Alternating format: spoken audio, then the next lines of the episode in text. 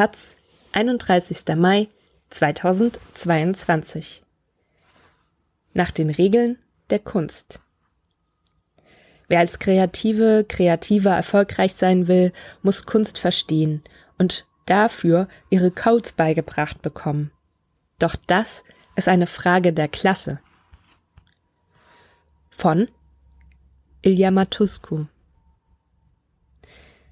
In unserer Wirtschaft hingen zwei Bilder. Ein Stammgast war davon überzeugt, dass sie viel wert sind und redete so lange auf meine Eltern ein, bis diese schließlich nach München fuhren, um die Gemälde begutachten zu lassen. Der Sachverständige schätzte die Herbstlandschaften damals auf 160 und 200 D-Mark. Meine Eltern verkauften die Bilder nicht und hängten sie zurück an ihren Platz über den Stammtisch. Werke sind kodierte Botschaften, schrieb Bourdieu in Wie die Kultur zum Bauern kommt. Er meint damit, dass diejenigen, die glauben, sie lesen zu können, weil sie so klug und feinsinnig sind, vergessen, dass ihnen das Lesen der Codes nach und nach beigebracht wurde. In ihrer Familie, von ihrem Umfeld, in ihrem Milieu. Ohne dass es ihnen selbst bewusst sein müsste. Vor vielen Jahren, während meines Studiums in München, ging ich jeden zweiten Tag in die neue Pinakothek. Meine Arbeit bestand darin, hinter einer Theke zu sitzen und Führungen anzubieten auf tragbaren Geräten. Man tippte eine Nummer in den Audioguide und dann erzählte Dr. So und so etwas zu dem Kunstwerk. Ich fasste damals den Entschluss, mir alles anzuhören, die Sammlung komplett durchzuarbeiten, aber schon nach zwei Bildern brach ich immer ein. Wenn ich heute vor einem Bild stehe, das viel wert ist, passiert meistens nichts. Ich könnte genauso gut eine Wand anstarren. Das wäre auf eine Art sogar angenehmer, weil Wände keine Scham erzeugen. Mir fehlt das kulturelle Wissen, die Bildung, der Zugang zur sogenannten Hochkultur. Der Kunstbetrieb bedeutet für viele Künstlerinnen und Mitarbeiterinnen prekäre Arbeit, schlechte Honorare, unsichere Arbeitsbedingungen. Gleichzeitig ist es für Künstlerinnen, Autorinnen und Theaterschaffende unabdingbar, guten Geschmack zu beweisen, über ausreichend kulturelles Kapital zu verfügen. Man muss die Regeln der Kunst beherrschen, Netzwerke pflegen, sich auf dem Feld der Kultur bewegen können. Wer dies nicht tut, bleibt oft draußen und landet selten auf einer Preisliste oder in einer Galerie, egal wie gut ein Bild gemalt oder ein Text geschrieben sein mag. Viele Künstlerinnen kommen aus akademischen, wohlhabenden Verhältnissen. Anders könnten sie sich den prekären Status gar nicht leisten oder sie arbeiten nebenher etwas anderes.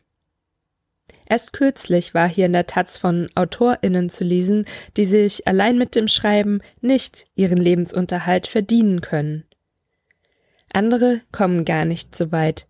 Sie versuchen es erst gar nicht. Sie eliminieren sich vorher selbst, weil sie Manet und Monet nicht unterscheiden können, weil die Welt der Kunst nicht ihre Welt ist. Immer noch sind es die Kinder aus den wohl situierten Milieus, die früh zum Pinsel oder zum Stift greifen und darin bestärkt werden. Meine Familie arbeitete in der Gastronomie. 16 Stunden Tage, keine Freizeit. Ich wurde nicht zum Klavierunterricht geschickt, sondern zum Lottoschein abgeben. Unsere Kultur. Auswahl. Liebesromane von Konsalik, Schlagerplatten von Howard Carpendale, Poster von der Popband Roxette, eine Videosammlung mit Heimatfilmen, ein Regal voll mit selbstbeschrifteten Kassetten. Die Entzifferung der Zeichen ist umso delikater, als sie von den Codes der Herkunftsmilieus gestört wird. Schreibt die französische Philosophin Chantal Jacquet in ihrem Buch Zwischen den Klassen. Der Klassenübergänger befinde sich zwischen zwei Polen, schwanke ständig zwischen Anpassung und Enttarnung. Mein eigener Klassenübergang ging einher mit immer schärferen Grenzziehungen nach unten, die sich vor allem gegen mich selbst richteten. Ich wertete alles ab. Fernsehen, Kommerz, Mainstream. Pausenlos lief ich ins Theater, ins Museum, stand mit der Hand am Kinn in irgendwelchen Kathedralen, in einer Art Überkompensation. Wie sehr ich die Geschmacksurteile übernommen hatte, ist mir erst im Laufe der Jahre bewusst geworden. Heute frage ich mich, ob es möglich ist, von diesen Dingen zu sprechen, ohne den Glauben zu vermitteln, dass einige höherwertiger und geschmacksvoller sind als andere. Es gibt sie doch, die Aufsteigerinnen in der Literatur, im Kulturbetrieb, die Stimmen von unten, sagen manche. So, als wären zwei von zehn eine gute Quote. Und jene, die einen Platz ergattert haben, nehmen die Kultur zu ernst, so Bourdieu in Die feinen Unterschiede. Ihnen fehle das Spielerische, das natürlich Vertraute und Lässige, das den bürgerlichen Umgang auszeichnet. Sie hadern mit ihrer Rolle, ihrer Zerrissenheit, mit ihrem gespaltenen Habitus, der konkurrierende Antwortvorräte des Sprechens, Verhaltens und Auftretens für die gleiche Situation bereithält. Sie fragen sich ständig, ob ihr Leben mit ihnen selbst übereinstimmt. Wenn sie keinen Erfolg haben, kehren sie viel schneller zu ihrem alten Ich zurück. Etwas in mir ist davon überzeugt, dass ich das Arbeiten in der Gastronomie trotz meines Studiums und des Schreibens immer noch am besten kann. Kürzlich traf ich einen Bekannten, der in einer Galerie arbeitet. Wir unterhielten uns über Class and Art so lautete der Betreff meiner an ihn gerichteten E-Mail. Seine Antwort Such an important topic. Der Bekannte erzählte mir, dass er diejenigen, die selten in einer Galerie sind, daran erkennen würde, dass sie verwundert seien, nichts für den Besuch bezahlen zu müssen.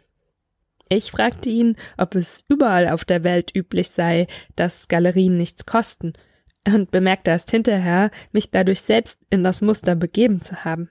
Ich bin froh, nicht nach Audioguides gefragt zu haben. Die Regeln der Kunst beinhalten Antworten auf die Fragen, was Kunst ist, was ihre jeweils adäquate Form darstellt und wer sie wie vertreten darf. Sie werden aber nicht rein ästhetisch oder qualitativ ausgehandelt, sondern über soziale Praktiken und Institutionen. Bildung, Lebensstil und Habitus differenzieren das Feld der Kunst. Sie kennzeichnen jemanden als Angehörigen einer bestimmten sozialen Gruppe. Die Regeln der Kunst führen zur Anerkennung bzw. Nicht-Anerkennung. Sie ermöglichen die Auszeichnung, aber auch die Abwertung, den Ausschluss. Die Mythen um Begabung und Talent, die der Kunst anhaften, blenden diese Bedingungen aus und verstellen damit eine Perspektive auf soziale Ungleichheit in diesem Feld. Verschiedene Aspekte von Klasse greifen dabei ineinander. Distinktion durch Kultur und die soziale Schließung in der Kultur. Dazu zählen auch klassistische Darstellungen von allen ohne Kultur. Film, Reality TV, Boulevard und so weiter. Man setzt sich durch Wissen zur Kunst von anderen ab, benötigt dieses, um selbst Künstler, Künstlerin zu sein und urteilt dann oft über alle andere die es nicht haben. Dabei ist auch noch die subjektivste Geschmacksempfindung Ausdruck der eigenen sozialen Position.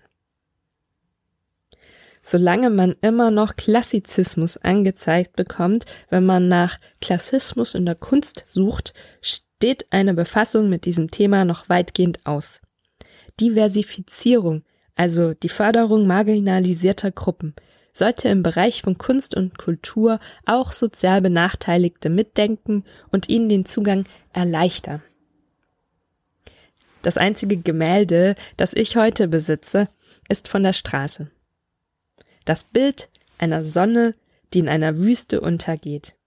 Ein Original, sagt der Verkäufer, der es neben Schuhen und alten Handys am U-Bahn-Eingang verkaufte.